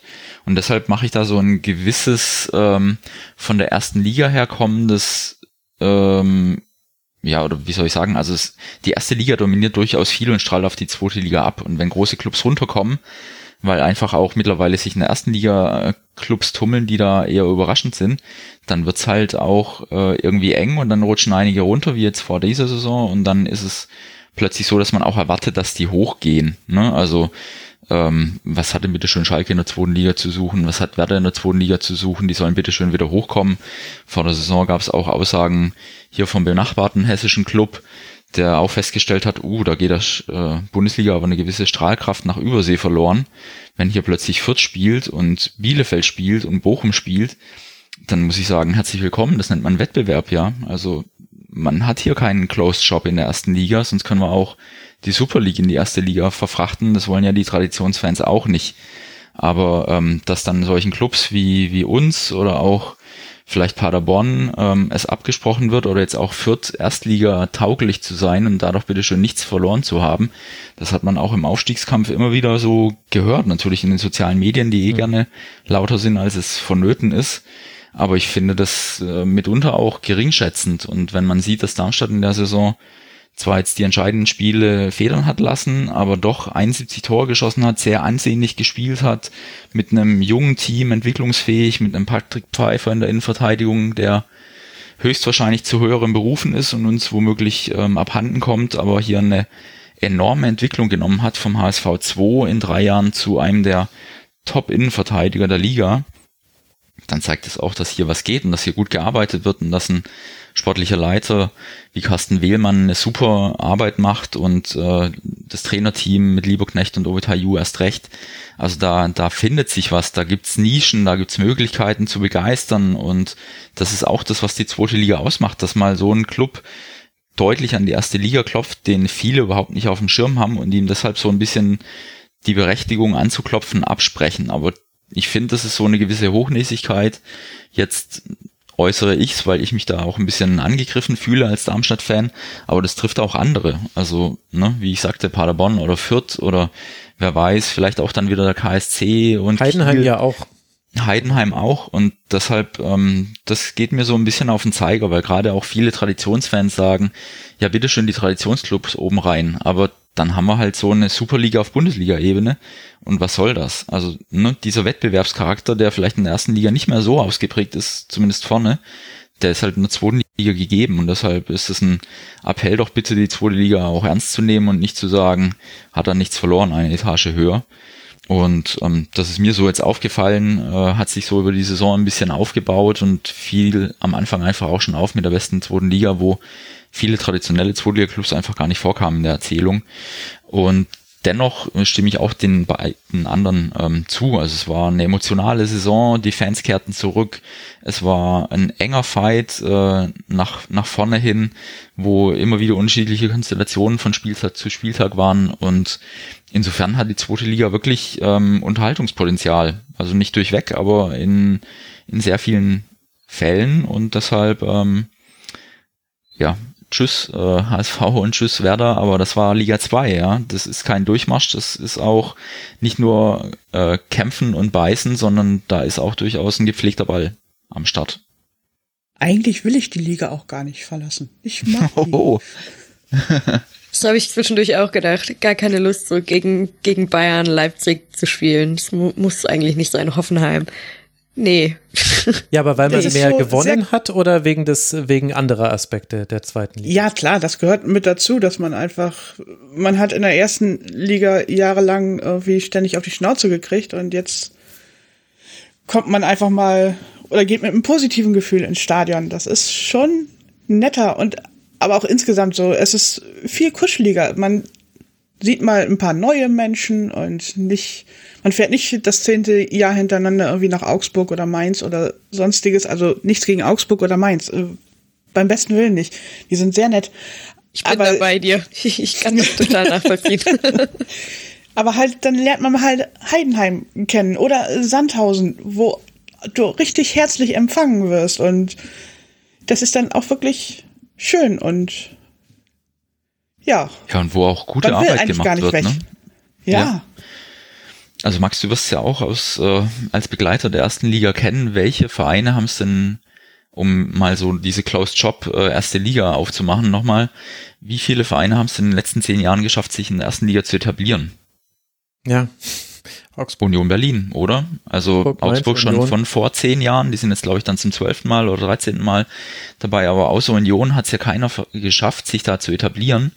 Wenn, dann gehen viele Clubs nach der zweiten oder dritten Saison wieder runter oder es gibt dann so Fahrstuhlclubs wie ähm, Stuttgart oder Köln, die dann immer wieder auch oben reinstechen können, aber es ist doch ziemlich ja abgeschottet und durch diese Relegation hat man streng genommen ja dem Zweitligisten einen Aufstiegsplatz weggenommen, weil genau. es haben, glaube ich, seit dieser Wiedereinführung erst drei Clubs es geschafft. Ähm, ganz am Anfang Nürnberg, dann glaube ich Düsseldorf. Zina hatte das Spiel uns in Erinnerung gerufen und zuletzt auch Union. Ansonsten war immer der Erstligist und er konnte noch so schlecht spielen, derjenige, der sich durchgesetzt hat.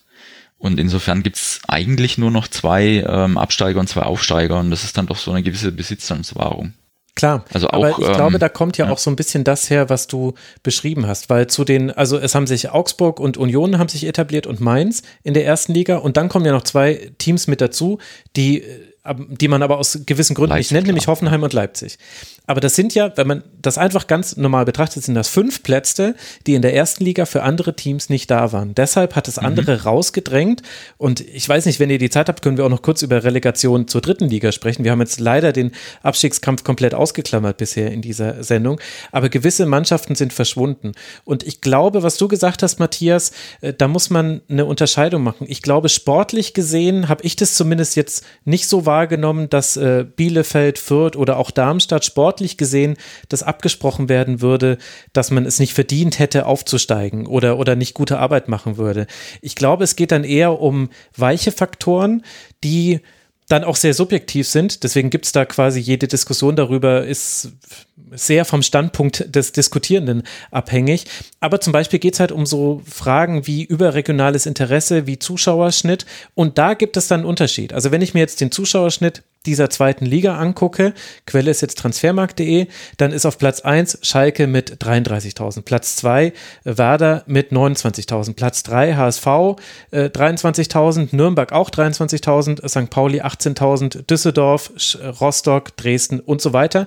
Und Darmstadt kommt dann da ist jetzt natürlich auch Corona mit dabei, also das ist mir klar. Und der Stadionumbau in erster Linie. Der, also und der Stadionumbau, stimmt. Gar nicht genau. die Auslastung, richtig. Genau, und ich will jetzt aber auch gar nicht sagen, hey, Zuschauerauslastung soll alleine darüber entscheiden, wie man einen Verein bewertet und auch welche Bedeutung er für eine Liga hat. Aber ich glaube, das kommt halt bei sowas mit rein. Und ich meinem Gefühl nach leiden Vereine wie zum Beispiel Darmstadt, leiden unter dieser Erstligasituation mehr als die Vereine, die auf- und absteigen, weil, weil sie eben noch mehr marginalisiert werden eigentlich. Also diejenigen, das konnte man auch mit Unionerinnen und Unionern sehr gut besprechen, die einfach so lange in der zweiten Liga waren und die einfach dieses Kommen und Gehen gesehen haben. Da kommt halt von oben fällt ein erster FC Nürnberg runter und dann geht er wieder rauf. Und irgendwann ist Nürnberg dann aber so runtergefallen und der Platz wurde so eng in der ersten Liga, dass die nicht mehr raufgekommen sind. Ich meine, das ist ja auch, auch eine Geschichte. Und so, und davon hast du zwei, drei Vereine und so, und so solche Mannschaften wie Kaiserslautern zum Beispiel sind noch tiefer gefallen und haben ganz andere Probleme. Dresden Dresden ja letztlich auch, Rostock gehörte auch mit dazu. Also das ist, das sind so ineinander verwobene Diskussionen, wo dann auch manchmal subjektive Dinge mit reinkommen. deswegen macht es auch manchmal, also in manchen Foren ist es dann auch schwierig, darüber zu diskutieren. Und gleichzeitig gibt es da auch keine Lösung, weil natürlich kann nur das Sportliche darüber entscheiden, wer aufsteigt. Und jeder, der aufsteigt, der hat es dann auch verdient. Also egal wie die Relegation jetzt läuft, ähm, der HSV hätte den Aufstieg definitiv verdient. Da wird niemand sich beschweren. Und so wäre es aber bei Darmstadt auch. Aber es gibt eben so Nebenfaktoren und die prägen, glaube ich, wie wir über Ligen reden. Und der Unmut, den viele über die erste Liga haben, der zeigt sich dann auch in der Glorifizierung der zweiten Liga. Denn ich finde, das gehört zur Wahrheit auch mit dazu. Ich habe viel mehr zweite Liga gesehen in diesem Jahr als sonst. Und ich habe auch an einem Spieltag mal alle Spiele gesehen, weil ich mich vorbereitet habe für einen anderen Podcast. Und nur sportlich gesehen so geil ist die zweite Liga dann auch nicht. Tut mir leid. Also ich verstehe die ganze Folklore und, und dass es spannend war und so weiter, das sehe ich schon auch. Aber sportlich gesehen, boah, also das ist. Ja, ich denke, es gibt schon Teams, die es verdienen, genannt zu werden, wenn es darum geht, einen guten Ball zu spielen. Also Nürnberg oder auch gestern Paderborn, das 3 zu 0, finde ich, mhm. täuscht über deren Leistungsfähigkeit hinweg. Die hatten auch sehr gute Offensivaktionen und können den Ball gut laufen lassen, zirkulieren lassen, spielen sich Chancen raus, haben Tempo drin. Also natürlich ist die Masse ähm, der Spiele jetzt nicht Deluxe keine Frage. Aber ich finde, da gibt es schon auch Mannschaften, die nicht nur Langholz auspacken, sondern die schon auch spielerische Ansätze wählen und da ihr Mittel drin sehen. Und ich hatte auch vor der Saison mal den Thorsten Lieberknecht gefragt und während der Saison auch den Co-Trainer, ob sie denn eigentlich lieber Fehler erzwingen oder Fehler vermeiden wollen. Und beide haben gesagt, lieber Fehler erzwingen. Also es zeigt, dass es ein proaktiver Ansatz ins Spiel zu gehen und nicht abzuwarten. Ähm, wie gesagt, trifft wahrscheinlich nicht auf die Masse der, der Spiele und der Teams zu, aber es gibt äh, durchaus Teams, die da zu überraschen wissen. Auch der KSC zählt da äh, ja, punktuell dazu, St. Pauli. Aber was du gemeint hast, stimmt natürlich auch. Ne? Die Strahlkraft der Teams ist natürlich eine ganz andere. Wenn jetzt Werder und Schalke und HSV in der zweiten Liga spielen, dann schaut man halt doch eher mal hin, als wenn es ähm, jetzt nicht diese großen Teams sind. Und auch ich als Zweitliga-Club denke mir, ja cool, ähm, Braunschweig geht hoch, Mhm. Das ist schon mal ein zugkräftiger Verein. Dann ähm, ist auch noch Magdeburg dabei mit einer fantastischen Fanszene. Wenn jetzt dafür Wiesbaden hochkäme, fände ich es vielleicht auch weniger cool, muss ich auch gestehen. Ne? Also die fehlende Stra äh, Strahlkraft von Darmstadt, die ist ein Thema, keine Frage. Und wenn halt das Stadion dann im Endausbau nur 19.000 Fans einen Platz bietet, dann bist du in der äh, Zuschauerrangliste natürlich nie weit vorne. Und auch wenn das Stadion 30.000 äh, Fassungsvermögen hätte, wäre es dann aber auch nie voll. Das muss man auch sagen klare Sache. Ähm, dennoch glaube ich, diese Konstellation, dass die erste Liga so ein Stück weit entrückt und ähm, immer weniger Zugangsmöglichkeiten bietet, ist natürlich ein Faktor und dass man dann, wenn große runterkommen, eher die als diejenigen, die es zu beachten gilt, erwähnt, liegt natürlich dann auch in der Natur der, der Dinge. Ich glaube auch, dass insgesamt der äh, ja der Unterschied zwischen erster und zweiter Liga ist gewachsen, aber auch der Unterschied zwischen zweiter und dritter Liga. Also wir hatten mhm. lange Zeit immer mal wieder so diese Durchmärsche. Ich meine, Darmstadt hat es ja auch gemacht, dass die dann einfach von der mhm. dritten durch in die erste Liga marschiert sind. Äh, Paderborn hat das mal geschafft und so weiter und so fort. Und das gibt es halt auch nicht mehr. Also die Neulinge, die jetzt aus der dritten Liga hochkommen, die müssen haben auch schon stärker zu kämpfen. Also das, die zweite Liga ist schon besser geworden, an sich auch spielerisch. Das, was Matthias auch gerade schon gesagt hat, dass viel mehr Mannschaften mittlerweile versuchen, auch in der zweiten Liga Fußball zu spielen. Aber wir haben es zum Beispiel dann im Pokal gemerkt, wir waren da zum Beispiel immer so diese Millisekunde langsamer als Freiburg und deswegen mhm. hatten wir überhaupt keine Chance gegen Freiburg letztlich. Mhm. Und das ist dann halt so dieser Leistungsunterschied und ich bin mir nicht so sicher, wie man den oder wie schnell man den dann auch tatsächlich wieder gut machen kann. Also, dass man halt tatsächlich Spieler hat, die eben doch diese Millisekunde schneller sind. Das ist echt schwierig. Also, ich glaube, das wird, diese Klappe wird auch eher weiter aufgehen, als dass sie sich so schnell schließen wird. Ja, und Geschwindigkeit ist wirklich, wenn ich das, das jetzt mal so vergleiche, ich gucke ja alle Spiele der ersten Liga und habe jetzt viele der zweiten Liga gesehen, habe auch ein paar der dritten Liga gesehen. Geschwindigkeit und Präzision im Passspiel, das sind die zwei Faktoren, an denen sich's verändert. Ansonsten, da sind also bei, beim Passspiel sind auch die die Unterschiede nicht mehr so krass wie früher noch, aber tatsächlich Handlungsschnelligkeit ist das Tempo, ja, das definitiv. Thema. Also ich habe zum Beispiel das Spiel gesehen, Lautern gegen Saarbrücken, was vom emotionalen her und vom Spielverlauf her ein Wahnsinn war, absoluter Wahnsinn, aber rein sportlich gesehen waren sogar die Tore so albern. Also das, das, das war so, dass ich also sowas siehst du zum Beispiel in der Frauenbundesliga nicht. Da ist, da, da sind die technisch und handlungsschneller sind die viel, viel besser. Da, da fallen solche Tore nicht mehr. Und das war, und das hat mich so erstaunt, weil ich in die dritte Liga am seltensten gucke und da am wenigsten mitbekomme. Und ich eigentlich gedacht hätte, Moment mal, ich hätte eigentlich gedacht, Lautern, Saarbrücken, ihr spielt beide um den Aufstieg, äh, super volle Hütte und ihr habt ja auch gute Spieler aber da fand ich auch den Unterschied so krass und deswegen bin ich auch sehr gespannt jetzt auf die Relegation zwischen Dresden und Lautern, neben allen Themen, die man da aufmachen kann. Aber mit dem Trainerwechsel jetzt auch noch zu Dirk Schuster bei Lautern, ob man diesen krassen Unterschied jetzt auch in der Relegation sehen kann. Ich meine mich nämlich zu erinnern, dass das in der Zweit- und Drittliga-Relegation schon häufiger so war, auch wenn es da auch hin und wieder mal die Drittligamannschaft geschafft hat, sich durchzusetzen. Aber dass da der Unterschied noch krasser war als zwischen erster und zweiter Liga. Hm, Finde ich eigentlich so die also Relegationsspiele meistens ziemlich knapp, also zwischen ja? zweiter und ja. dritter Liga. Ja. Also wenn wir uns vor zwei Jahren erinnern, müsste es gewesen sein, Nürnberg gegen Ingolstadt, als ja, Nürnberg mit dem letzten Angriff äh, erst die, den Klassenerhalt sicher macht. Ähm, das fand ich schon ziemlich ähm, knapp und spannend. Äh, da hatte ich jetzt nicht so den, den Klassenunterschied vor Augen, ähm, wie jetzt bei den anderen, sprich erste und zweite Liga. Also Wolfsburg war ja zweimal in Folge in der Relegation und hatte ja echt nicht gut gespielt in der Bundesliga und hat sich dennoch gegen Braunschweig beispielsweise damals durchgesetzt mhm. und das zweite Mal weiß ich schon gar nicht mehr.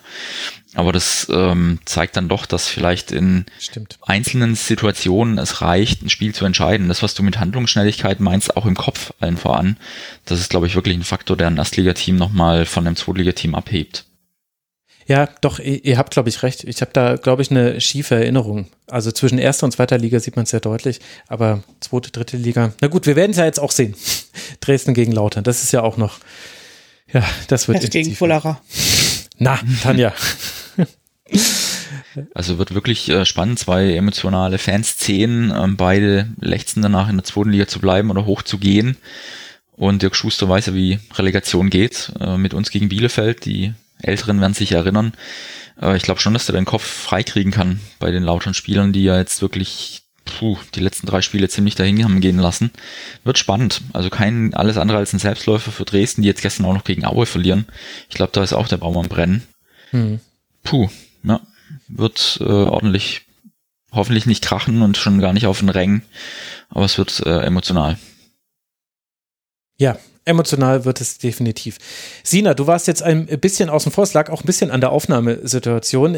Gibt es noch irgendetwas, was du noch loswerden möchtest? Äh, ich möchte nicht, dass du das Gefühl hast, Mensch, ich hätte doch noch gerne 13 Sachen zu dieser äh, Zweitligasaison gesagt. Nee, alles gut. Also ich freue mich auf jeden Fall jetzt auch auf die Relegation und werde mir das dann gemütlich angucken und äh, freue mich dann, wenn der HSV es tatsächlich schafft. Also ich hätte lieber den HSV, glaube ich, mit oben als Hertha. Aber ansonsten ich bin einfach glücklich und schwebe so auf meiner Glückswolke genau vor mir hin. Gut, dann lassen wir dich auf deiner Glückswolke und äh, wir wünschen Tanja, dass sie auf ihrer Glückswolke sitzen wird und dass es nicht zu Nerven aufreiben wird, äh, Tanja. Äh, die, die Relegation geht der Puls jetzt schon hoch wahrscheinlich, wenn du dran denkst. Ach, eigentlich, wir können ja nur gewinnen. Also für Berlin geht es darum, Status quo zu erhalten. Wir können hingegen aufsteigen. Also ich finde das super. Gut. Das ist viel entspannter als umgekehrt, also wenn man ja, 16. Ja. ist mhm. und die Relegation muss. Also ja, die Relegation. Sie ist ein äh, seltsames äh, Phänomen, aber gut, inzwischen gewöhnt man sich ja fast schon wieder dran. Ehrlich? ja, gut, gut. Warum bloß? Ja, warum bloß? Ja, stimmt. Ich habe erst reagiert und dann nachgedacht. Und dann fiel mir Karlsruhe und Fürth ein. Äh, die hätten da nämlich eine andere Meinung zu. Ihr drei, ich danke euch sehr herzlich, dass ihr mit mir nicht nur auf diesen Spieltag, sondern auch ein bisschen auf die komplette Saison zurückgeblickt habt. Auch nochmal stellvertretend Dank an alle Gäste, die mit dabei waren im Rasenfunk Kurzpass. Äh, danke an Matthias Kneifel von Hoch und Weit vom Kickschuh-Blog. Als Kickschuh-Blog kann man dir auch auf Twitter folgen. Ich empfehle das sehr. Danke dir, lieber Matthias, auch dass du mir in Hinsicht auf die ewige Tabelle der zweiten Männer-Bundesliga die Augen geöffnet hast. ja, sehr gerne und immer wieder gerne deinem Ruf zu folgen. Ja, das wird ja dann auch der nächsten Saison im Kurzpass wieder der Fall sein. In der Schlusskonferenz dagegen werde ich hoffentlich dann Sina mal begrüßen dürfen vom Weserfunk. Natürlich auch sehr herzlich empfohlen an dieser Stelle. Ed unterstrich Sina Sophie unterstrich auf Twitter werde ich verlinken in den Show Notes. Danke dir, liebe Sina, dass du trotz der stimmlichen Belastung diese Aufnahme auf dich genommen hast. Ja, danke, dass ich eingeladen wurde. Ja, sehr gerne. Und da, dann drücken wir Tanja Hufschmidt die Daumen vom HSV-Talk, den ich auch sehr empfehlen möchte. Und natürlich früff at fschmidt77 auf Twitter. Danke dir, liebe Tanja. Ich wünsche dir dann möglichst viel Spaß bei den kommenden Spielen, dass du es als Spaß begreifen kannst. So hat es ja auch äh, Werle von Stuttgart gesagt. Relegation kann auch Spaß machen. Vielleicht wird es der HSV beweisen. Danke dir. Ja. Ich danke für die Einladung. Dann euch lieben Dank für die Aufmerksamkeit, äh, liebe Hörerinnen und Hörer. Der Rasenfunk ist Paywall, Werbe- und Sponsorenfrei. Wir finanzieren uns ausschließlich über eure freiwillige Unterstützung. Wie das geht, erfahrt ihr auf rasenfunk.de slash supportersclub.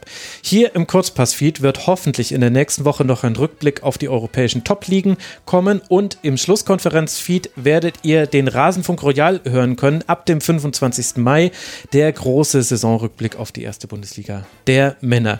In diesem Sinne, habt eine gute Zeit, bleibt gesund und hoffentlich hören wir uns dann bald hier wieder im Rasenfunk. Ciao.